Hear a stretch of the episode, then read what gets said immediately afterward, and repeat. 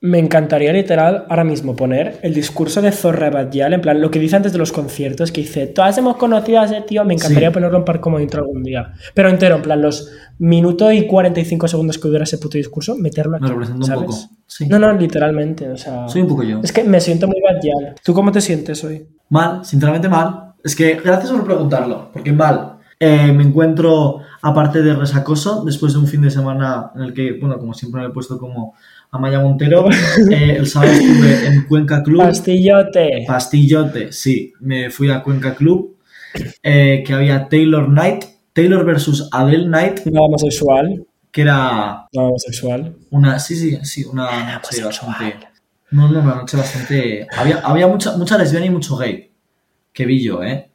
Yo, Hostia. yo respeto, pero hay cosas que creo que en su casa, de todos modos. En la casa de campo eso, ¿eh? Sí, bueno, sí, hay mucho gay también en la casa de campo, pero haciendo cosas que, bueno, a ver, Carlota. Igual. Bueno, mucho gay, mucha lesbiana, ¿eh? Eh, hoy, día lunes, estoy sordo como la peloponi, porque una horda de lesbianas se dedicado durante seis horas, eh, seis horas a gritar rojo en mi oreja. Rojo, pero como los de los de la guerra Sí, civil no, no, no, sí, sí, sí, así. Escúchame, all to- ¿tú sabes lo que es tener a una lesbiana eh, enfundada en una bandera de arcoiris chillándote all too well al oído?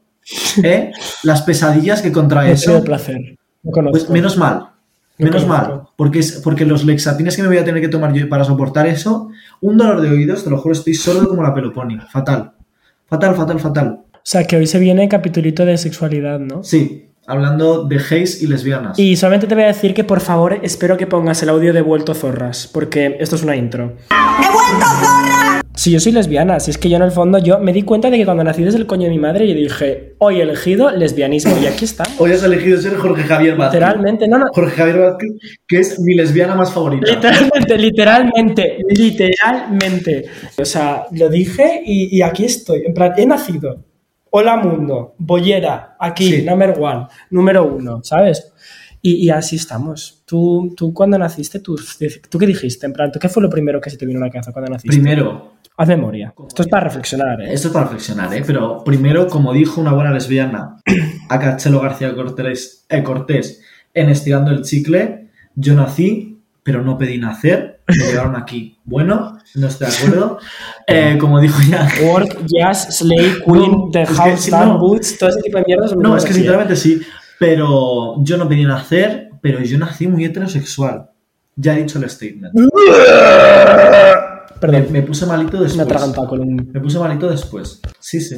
¿Tú tuviste algún sexual awakening en plan cuando eras joven o algo? Mira, cuando estaba preparando este podcast lo estaba pensando y creo que no. En plan, yo creo que fue cuando me junté con mi amiga Vera, como en segundo de la ESO y tal, era en plan de, a ver, estas dos personas tienen un gusto que no es el mismo a toda esta gente que le gusta el fútbol y taburete. Eh, ¿Nuestro gusto cuál era? Ver Vine y ver Eurovisión. Eh, encima... Pensamos. No, eh, pensamos, pero es que yo me acuerdo también que... Se no, y yo nos descojonamos porque nosotros éramos, bueno, nosotros nos lo creíamos. Nos creíamos nuestra fantasía iniesta, te lo juro. Eh, y tengo un WhatsApp, un WhatsApp concreto de yo en 2017 diciéndole a Vera, un día vamos a ir a ver Eurovisión en directo, en plan, a, a- a- donde sea, ¿sabes? A- si lo hacen en, iba a decir en, en Tailandia, pero no entra, por alguna razón no juega. No, no, ¿ves? Es que por algo estudio publicidad, mi puta madre. Bueno, que decíamos, vamos a ver Eurovisión y, y yo le decía, vamos a ser los únicos heteros del estadio. Bueno, bueno, qué cosa. Los únicos del estadio. Espera, ¿cómo se cuelga, cómo se cuelga Sí, esto de es que literalmente parar. plan, Déjalo, déjalo, déjalo. Siendo honesto, creo que mientes. O sea, es que literalmente falso. O sea, todo mentiras. El polígrafo ahora mismo está dando más vueltas que, que la que la puta No, no, el polígrafo me daría una descarga eléctrica. No, tal cual. En la pepita del coño. Mm. No, pero te digo, en plan, literalmente yo ahora mismo te hago un bizum a ti de 5 euros Sí, si me prometes que tú de pequeño no tuviste una fantasía sexual con el actor que hacía de Peter Pan en el live action este de Peter Pan, que a todo el mundo haz ese bizum, chaval. haz ese bizum, haz ese bizum. No, No lo recuerdo. Literal, no te estoy creyendo, literalmente, ese niño, o sea, es que, eh, o sea, era una fantasía. Yo me acuerdo que estaba obsesionada con Peter Pan. Tú al día de hoy coges a mi madre y la llamas y te dirá que esa película, vamos, eh, estaba pegajosa de las balas No. que yo le tiraba encima al casete. O sea, Vale, vale, vale, bueno, vale. Prefiero que lo dejemos en babas. Ese chaval, eh, he dicho babas, era, era más joven, era otra época, por Bueno, favor, vale. el, el coño, que ya te veo ahí que te Sí. estás haciendo flippy flappy las, las putas aletitas del coño. Pero literal que no, que no, que, o sea, yo estaba obsesionado, veía esa película todos los días por lo guapo que me parecía el puto chaval ese. O sea, otro rollo. Yo he de decir que no tengo mucho recuerdo de mi infancia, tema trauma, tema divorcio, pero no tengo ese tipo de recuerdos. Eso sí, sí que tengo recuerdos de que yo en la ESO y tal, cuando de repente empiezas a cuestionar que pasan cosas, y esto es una cosa un poquito hardcore, pero yo en un momento, porque claro, como yo no sabía qué cojones era ni la bisexualidad ni nada, yo pensaba que era o un lado o otro. Era o cruising o, o FIFA. No hay otra cosa. No te queda otra. No, no, no. No, no, no. No, es que no hay, en verdad. No, no hay otra. No, ahora es cruising, FIFA o Maneskin. Eh, Lo mismo que el cruising es el maneskin, o sea, no. O sea, es, es lo mismo, solamente digo decir sinónimos aquí, o sea, no entiendo otra cosa. Pues eh, como no Sí, sí, escuchaba, como yo no tenía ningún tipo de referencia, en un momento, como yo no sabía que no iba a ninguno de los dos extremos, yo decía, uno seguro que no, el otro tampoco. Entonces yo dije, me quedo en el que más me va a salvar el culo. Entonces yo decía, bueno, yo soy hetero. Y hay una cosa un poco heavy detrás de esto, porque yo decía, vale, como sé que no soy gay, eh, hubo una temporada en la que yo dije, vale, como no me viene absolutamente nada bien en el ambiente que, que yo me muevo, que ya he comentado en varios podcasts cuál era, te lo prometo que yo me planteé que la mejor opción era, era negarlo todo a través del odio, de la homofobia, de decir, esto está mal. Y yo veía algo y yo decía, mal, mal, pero en mi cabeza yo pensaba, a ver, no, mal, no, pero, pero es más seguro para mí. Y es una cosa un poco heavy que te tengas que ver en esa, en esa situación. Y luego, pues ya de repente, eh, cuando mi amiga Vera conoció a otra gente y tal, y yo dije, uy, se puede carne y pescado, se puede buffet libre. Yo dije, me voy a poner, me voy a poner Y aquí estamos. es gracioso también porque la gente se pensará que yo soy un icono de algo. Estamos a día, estamos hablando de esto el día de 15 de noviembre de 2021. Yo me lié con el primer SEO con el que me lié el 20 de noviembre de 2020. En plan, no ha hecho ni un año. Joder. Ah, coño, que yo conozco, yo conozco. Sí. Yo conozco. Correcto. Anyways, no, literalmente yo, yo también en la ESO tuve una experiencia bastante extraña porque literalmente eh, yo cuando viví en Inglaterra, ¿vale? Tuve una novia que me duró dos años. Hostia puta. Esto fue mi relación más larga, que bueno, relación, que dice relación, que nos cogemos de la mano y la gente achillaba en el pasillo, ¿sabes? Pero que literal que era mi novia, ¿vale? Y me acuerdo que tenía un crush enorme yo en mi mejor amigo, porque mi mejor amigo que se llamaba Héctor era, a día de hoy es modelo, que conste, cabe recalcarlo, y literalmente me acuerdo que le miraba y, le, y pensaba, ¡buah, qué guapo es! Ojalá darle un beso. Y luego decía, bueno, volviendo con Bueno. mi novia, ¿sabes? Pero todo eso pasaba por mi mente. Y era como que no, nunca, nunca me di cuenta, en plan, o sea, era como que estaba ahí, yo le hacía caso, porque no, no es que lo apartase, nada, en plan, estaba presente, le hacía caso, solo que no lo, no lo entendía, decía, pues nada. pues ¿Sabes cómo yo lo pensaba? Yo decía, yo decía, sabes apreciar la belleza. A ver, a ver, Carlota. No, no, yo completamente. yo Yo, decía, decía, sé yo la decía, belleza. yo decía. apreciar la belleza masculina. Yo decía, me gusta la gente, me encanta el ser humano, en plan, qué bonito es todo Ay, el mundo, mío. ojalá comer Ay, la Dios boca todo mío. Cristo, ¿sabes? Y yo lo analizaba y decía, me encanta, Ay, es que quiero, quería ser médico en esa época por eso. Quería ser médico por el simple hecho de decía, me encanta la gente, es que qué bonita Sí, es la gente. pues espero que ningún médico quiera comer la boca a todo el mundo, porque sería problemático. Tiki tiki. Sería problemático. Sería problemático. Pero yo creo que también hay una... Que yo creo también una cosa que me daba muchísimo miedo cuando empecé a replantear mi sexualidad era el tema de la salida del armario, que me parece la, la mayor absurdez del mundo. Pero en su momento, Es patético. Pero bueno, es patético para nosotros. Repetimos y recalcamos que para la, ah, seguramente habrá muchísima gente que esto le parezca importante y es respetable que sea importante para muchas sí, pero yo tengo una, una opinión. Yo en su momento tenía la necesidad por mí mismo de contárselo a ciertas personas, ¿sabes? A ciertas personas concretas, ¿sabes? Porque yo Reina. Sí, literalmente la primera persona a la que yo le conté que era bisexual era mi amiga Vera. Encima, encima fue muy gracioso. No sé si te acuerdas la primera vez que le dijiste a alguien que eras que en plan tu sexualidad y tal, en plan, me acuerdo Que eras puntos suspensivos, nadie lo sabe aún. que eras, que ¿Eh? será, que será una mierda que será literalmente para mis padres a día de hoy soy lesbiana. En plan, yo salí del armario con mi familia como, como lesbiana. Y a día de hoy literalmente me preguntan y digo, no, yo Ah. No, soy muy bien, no, muy y mi bien hecho, familia se lo cree. No lo entiende, pero, lo pero está ahí. Muy ¿sabes? bien hecho. Pero yo me acuerdo que se lo dije a mi amiga Vera viendo el un capítulo de Stranger Things de la tercera temporada, cuando la, la lesbiana le dice al otro que es lesbiana. Pues yo me acuerdo que lo estábamos viendo en su casa y me giré. Maya Hawk, pedazo mujer, es que me la como. Bueno, es que pedazo mujer, es que luego, coño. Que yo me acuerdo que me giré, me giré de forma muy dramática y le dije, Vera, que yo también soy bisexual. Me puse a llorar y todo, soy un circo. Soy un puto circo. Pero si verás con lo bollera que es, los ya, ya, cojones, ¿qué te va a ya. Pero, no sé, para mí era como muy tal. Y me puse a llorar que flipas. Eh, pero luego, lo de salir del armario, yo creo que es una cosa. Hay, hay gente para la que tú sientes la necesidad de decírselo.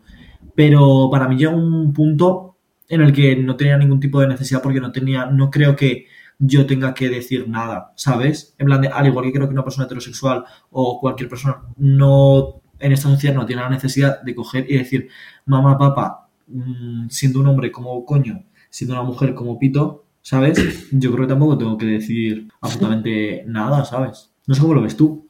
A mí es como que me... O sea, estoy bastante de acuerdo contigo. Sinceramente pienso que es algo que si es necesario para ti, pues obviamente a- a- te acompaño a que lo hagas. Solo que yo si alguna vez tengo hijos, que no lo tengo claro aún, gracias.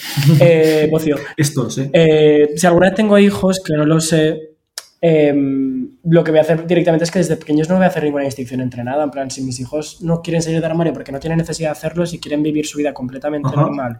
Yo es algo que quiero normalizar en mi casa desde plan, todo ese tipo de cosas.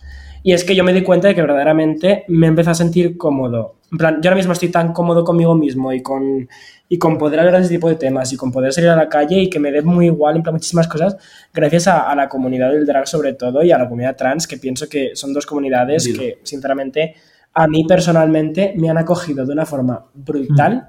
Pero brutal y me han hecho sentirme súper bien conmigo Sí. mismo. O sea, un aplauso para las enanas, ¿vale? Yo creo un aplausito. Aplauso. aplauso.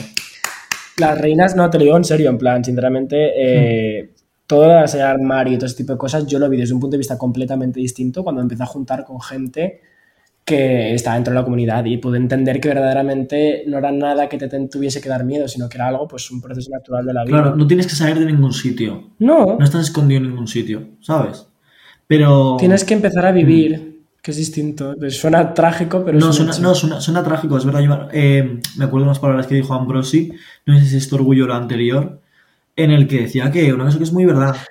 La única vez que te voy a estar de acuerdo con que salgas a Sí, Javier y es, Ambrosio, te pero es, juro, es una cosa que es verdad, ¿eh? En plan de que dice que la gente del colectivo empezamos a vivir después, ¿sabes? No, no, completamente, yo estoy de acuerdo. Empezamos a ser libres después, eso es verdad. También sabes que a mí me hizo mucha falta muchos iconos que luego dicen, ay, no, aparece un Esto ya lo hablamos Sí, en, la el el primer primer capítulo. capítulo. del tema de los iconos. Entonces lo voy a pasar muy rápido por encima, pero que pensemos que hay suficientes iconos en la televisión, el colectivo, No hay. cuando literalmente bisexuales no hay, y gays son, Sí que hay, sí que hay, sí que hay. Bisexuales sí que hay. Hay, hay, hay muy, hay muy pocos, pero que el... Poco a poco hay más. Vale, pero... mm, Porque es, es la salida que tienen los heterosexuales para meter un mínimo de representación sin que sea todo. pero vamos a ver, yo tengo casi 20 años y yo, yo ya tengo el chocho colgón. ya estoy viejo, es ya verdad, estoy viejo. es. Entonces, eh, el único gay del que yo me acuerdo era Fidel de Aida, Eduardo Casanova, Hostia, Eduardo Casanova, se me Claro. olvidado la existencia de ese a señor. todo el mundo. Perdón. Literal, que yo me acuerdo que subía cosas súper raras en Instagram y le dejé de seguir porque me daba miedo. Pero no, eh, a día de hoy me encanta su estética. Pero no, literal, estoy completamente de acuerdo contigo. Yo literalmente me acuerdo de crecer y que es que la representación que tuviese así.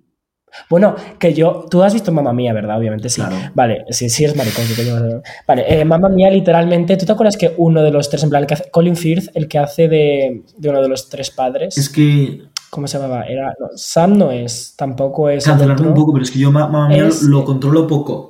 Soy bastante hetero para eso. ¿eh? Vale, pues uno de los tres padres, padre, ¿vale? Es gay y sale del Sí. armario al final de la Es verdad, película. no, En plan, que dice que ha encontrado el amor, no sé qué tal, y se besa con un pavo. Yo cuando era pequeño no lo entendía, porque es que no te lo dejaban en blanco y en botella. En plan, era como algo que te dejaban súper en el aire. Y yo creo que es la única representación, en plan, del colectivo que yo vi cuando era pequeño, pero ni siquiera me di cuenta de que eso Ajá. existía. O sea, yo hasta que no me fui de casa, entre comillas, y me mudé a Inglaterra, yo tuve muy poco contacto con Mm. todo eso. Y ahí es cuando conocí a un, a un amigo gay, que fue la primera persona que vi que estaba fuera del armario con nuestra edad, y ahí empecé a entender cosas, pero antes de eso, quita, quita. O sea, la gente antes no era, no era de este cosas del colectivo, eso es muy moderno. La gente antes seguía páginas del horóscopo. Sí, sí, y sí. ahí sí. ya tú te sacas sus Sí, sí, conclusiones. es- eso, eso es gracioso, ¿eh?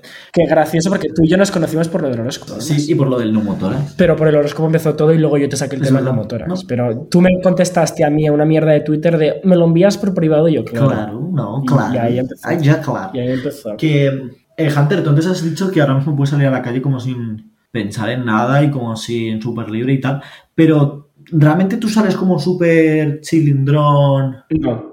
Obviamente es mentira. Eso, vale, vale. pero vale, te súper digo. Pero mi puta madre, Segovia ahora es San Francisco, ¿sabes? No, Joder. no, pero a ver, no, en Segovia sí que es verdad que estoy bast- me siento muchísimo más seguro que en Sí. otros sitios, ¿eh? Porque tengo mm, gra- muchísimas gracias a Dios de que estoy con un grupo en plan de gente que me estoy juntando que te prometo que no me juzgan en nada, en plan. Puedo hacer lo que salga de los cojones que me van a mirar bien, también es porque estoy de Sí. diseño, o sea que, pero bueno. Mucho. Aún así, pero que sí que es verdad que obviamente el- todo lo que viene siendo de salir a la calle y tal es muy relativo, pero, pero no sé. No estoy en mi peak, pero voy a llegar ahí e- e- eventualmente, no sé cómo decirlo en español, pero No sí. estoy en mi pick, pero tampoco estoy en mi low. Exacto, Sí que seguro es que no estoy al mismo punto que la gente heterosexual, ¿sabes? eso es verdad. Y que me siento mucho, me siento mucho más inseguro cuando voy por la calle con un chico que cuando he tenido eh, parejas mujeres. Muchísimo más. Mira, a mí eso me da más igual, mira lo que te digo, ¿eh? O sea, a mí no me importa coger de la mano a nadie por la calle, No, a mí, dar besos, en plan, no me... a mí no me importa, pero sé que estoy más inseguro. No, no, es- obviamente te genera un poco. Yo cuando entro en una tienda, por ejemplo, sí que es verdad que me da un poco más de corte, no sé, es como que mm, sí que no es 100% sentirme cómodo con todo eso, pero la suda. Joder, de aquí hace cinco años como estaba yo, o sea, Uf. el cambio ha sido brutal, obviamente. Poco a poco te vas encontrando y poco a poco te vas entendiendo más. ¿Tú has tenido alguna mala experiencia con gente, gente, gente esa que huele a taquis, ¿sabes? Eh, ¿Cuánto tiene que durar este podcast? Porque si me pongo a hablar no acabo. No, no, lo mío, lo mío ha sido heavy. Yo era, yo era, a mí la gente de mi primer colegio, literalmente a día de hoy yo creo que mucha gente de ese colegio me tiene miedo por el simple hecho de que yo era una persona bastante violenta, pero no era violento porque yo soy violento, sino porque me hacían ser Mm. violento, ¿sabes? En plan, del palo de estar sentado y que te peguen un puto balonazo en la cara por tocarte los cojones, que te empiecen a arrastrar del pelo por un puto patio Joder. y que al final lo único que te quede sea pagar un par de hostias, Claro. ¿sabes? Pero bueno, yo creo que aparte de eso, súper divertido todo, la verdad. Mi infancia fue súper guay, en verdad no me acuerdo de nada. Bueno, está. Yo he de decir que en, em, en mi colegio siempre era, no era el maricón de clase, pero porque, porque no, pero sí que recuerdo que en un momento cuando Vera, porque Vera y yo al final cuando nos conocimos en segundo de la ESO empezamos a estar juntos, éramos Vera y yo, ¿sabes? Siempre juntos. Hablábamos otro idioma, hablábamos en referencias de Vine, hablábamos en, en referencias de desahogada, hablábamos en otro tipo de referencias que nadie nos entendía. Y me acuerdo un día que me enteré que uno de mis mejores amigos le había ido a ver a Italia en un juego de prueba, ¿verdad? O algo así tal. Uno de mis mejores amigos, que no voy a decir su nombre, me acuerdo que le fue a ver y le dijo, le dijo, bueno, eh, bueno, Joaquín es gay, ¿no? Y yo me acuerdo que me lo dijo Vera y me quedé tan seco. En plan, porque no fue solo ese comentario, fue, es gay. Como Carmen de Sí, Mairena. no, pero sí, como Carmen de Mairena de seco, pero me quedé tan seco porque ese comentario fue seguido de.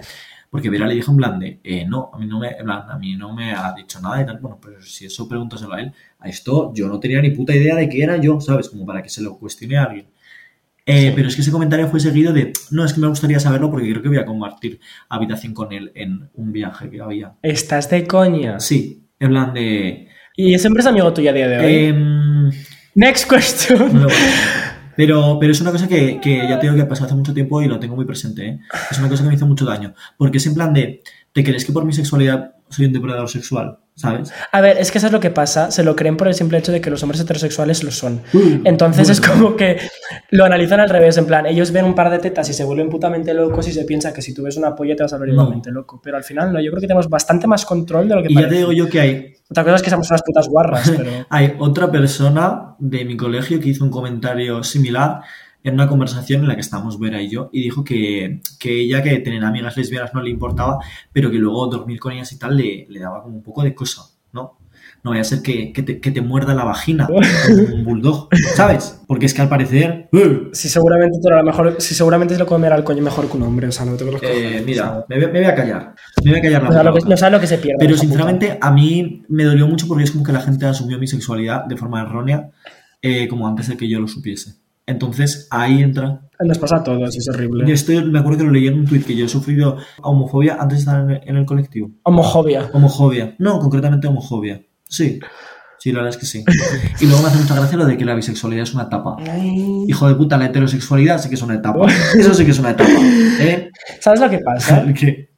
que literalmente, si te das cuenta, una persona que es gay, Gay. cuando está borracha, no, no va a ir de heterosexual, ¿sabes? Pero un heterosexual cuando va borracho seguramente le Oye, oye, no, no. Es que yo escucharía esto. ¿Sabes? O sea, si lo piensas bien, aquí la cantidad de datos científicos que estamos dando aquí, National Geographic. National Geographic. Es que es un puto ¿No? hecho. O sea, literalmente en el momento en el, que, en el que dices, oye, soy gay o soy bisexual o soy lo que sea, de bisexual sí que puedes pasar a gay, eso sí que es un hecho, pero, pero, eh, pero en el momento en el que tú dices soy gay, hostia, creo que es más como que te sentencias, ¿sabes? En plan, luego sí que puedes tirar a bisexual lo que quieras, pero que nunca vas a volver a heterosexual. Nunca. La entrada en el colectivo es, es como entrar en primera de Gran Vía. No, no, es permanente. Por eso te lo digo, que de un lado puedes salir, Claro. pero del otro lado, pero del otro no. Ya lo dijo Dakota. de la cárcel se sale, del cementerio no, esto es lo mismo. No, es que sinceramente sí. O sea, y yo muchas veces me doy cuenta, me cago en Siri, que se me activa sola, hija. Es que hablamos de gays y dice, Eh. hola, la una gran lesbiana Siri, ¿eh? Muchas veces me doy cuenta de que eh, cuando somos pequeños, en plan, como no tenemos amigos, buscamos como referentes, se- principalmente en mi caso, por lo menos en la música, Sí. para como sentirnos identificados. En plan, o sea, yo me acuerdo que me regalaste un vinilo de Troy Sivan por mi último cumpleaños, que eh, el mejor regalo que me han hecho No, sí, ya lo sé, talento, sinceramente. en este podcast.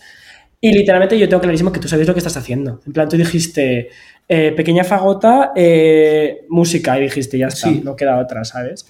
Y literal, todos mis artistas más escuchados, todos, son del parte del colectivo. Mm. O sea, Melanie, Lana, Youngblood, FK Twigs, en plan... Y sé que os esperabais que dijera Y Mark Seguí. pero y Mark Seguí. emoticono de besito. También dilo. Emoticono de besito porque, aunque folclore sea una obra de arte, eso es todo lo que puedo decir. Y Mark. Y ahora es cuando tú sacas las fotos de mí en el puto 1999 Tour en Londres eh, cuando tenía 14 lesbiana, años. lesbiana. Entre eso, el concierto de Ariana Grande y el concierto de Gili y Yoko, yo creo que no hay más bolleras en esta casa ni de coño. Es o que, sea. eh, vamos a ver, ¿quieres realmente sacar tu cajón de mierda? No, no, es que me acuerdo perfectamente que me lleva mi padre a los tres conciertos, fui con mi padre. Mi padre, Es- un señor de 40 años calvo, con canas en los huevos, literalmente, que literal, saliendo del concierto, saliendo del concierto, Ariana Grande me, me dijo, eran todos homosexuales menos nosotros, ¿eh? Y yo, ¿Y tú sí? ¿Y tú sí, sí, sí, papá? No, no, es que concretamente. y yo, well, well. Cuando me he ido al baño, papá no he ido a hacer pis. Hay que hacer cruising. Pero, pero ido a literal, he ido a hacer cruising, literal. Eso, y, en- y el concierto de Angelique y Yoko, que le empezaron a lanzar putos sujetadores y mi padre saliendo y me dijo, eran todas lesbianas, ¿verdad? Y tú, "Sí, no, sí, no sé, no polleras". controlo yo. No, no. Y no una- y no una más. No conozco. ¿Tú tienes algún referente musical de ese tipo de cosas, en plan, que te haya ayudado? Porque Uf. obviamente todo el mundo tiene uno. A ver, mm, mm, es que no lo sé, yo creo, creo que no. Creo que ha sido más después, la verdad. No vale, no vale decir Miliki, no, ¿eh? uy, Miliki, Miliki o uf, a, a las que Uy. Mario, a las que Mario, mis dos lesbianas favoritas. No, en verdad son mis dos lesbianas menos, menos favoritas. Son dos lesbianas súper poco divertidas. Pero escucha, Sí ¿sabes son. una cosa que yo me planteaba cuando íbamos a hacer este podcast? Que yo digo, es que no lo va a entender nadie. Porque es que la gente del colectivo tenemos una forma de hablar que si los heterosexuales nos entendiesen, fliparían. Yo creo que nos pondrían una denuncia. En plan, tú y yo hablamos y creo que es un dialecto. No, sí es, sí es. Yo lo puse en la, en la carta de la universidad, lo puse. Dije, hablo siete lenguas. La séptima Bueno. no lo sabéis cuál es, La- la. Es que esto no, es para vosotros, esto, esto es para mí. Hablo con una cantidad de referencias contigo y con mis amigos con la gente que tal que digo, es que no, hay, hay gente que no me entendería. ¿Cuál es tu frase favorita de, en plan, rollo del colectivo? Uf, ¿Tienes no, no, no, ninguna, es que son tantísimas. Gay rights, es que yo creo que es la más icónica al final. Ay, no, no, cero, la utilizo cero. Pero porque soy súper, una persona súper. o sea, literal, toda la gente con clase la ha utilizado. O sea, la última persona que la ha utilizado es Samantha Hudson, en los premios de los 40 principales. Ay, madre mía, qué bueno, por favor, mi lesbiana más favorita. Mi O lesbiana sea, más favorita. Es que sí, esa sí que es mi lesbiana más favorita, ¿ves? Esa sí que es mi lesbiana más favorita. Sí, la verdad es que sí. Y bueno, con esto voy a quotear a Miss Aida Nizar. Eh, finiquitemos el tema de los gays. Como dijo Miss Aida Nizar. Penúltimo capítulo de la primera temporada de The Lang Destroyers. Os voy a echar de menos mariconazos de mierda, hijos de puta. Me duele, pues nada. Bueno, nada, pues eso. Ponga calat y a la cama. Eh, capítulo 9. Espero que os haya gustado un montón. Ya sabéis que nos podéis seguir en nuestras redes, arroba The Lang Destroyers. Eh, a mí en arroba medio pulmón barra baja en Instagram. Y a Pablo. No, dilo tú, que ya que lo sabes. Uf, arroba Pablo Soriano Vergés. Con V, con G. Vergés. Eh, Vergés. Es catalán, es, catalán apellido. catalán. Eh, ¿Algo más que añadir? Sí, que esto es un outro. ¡He vuelto zorra!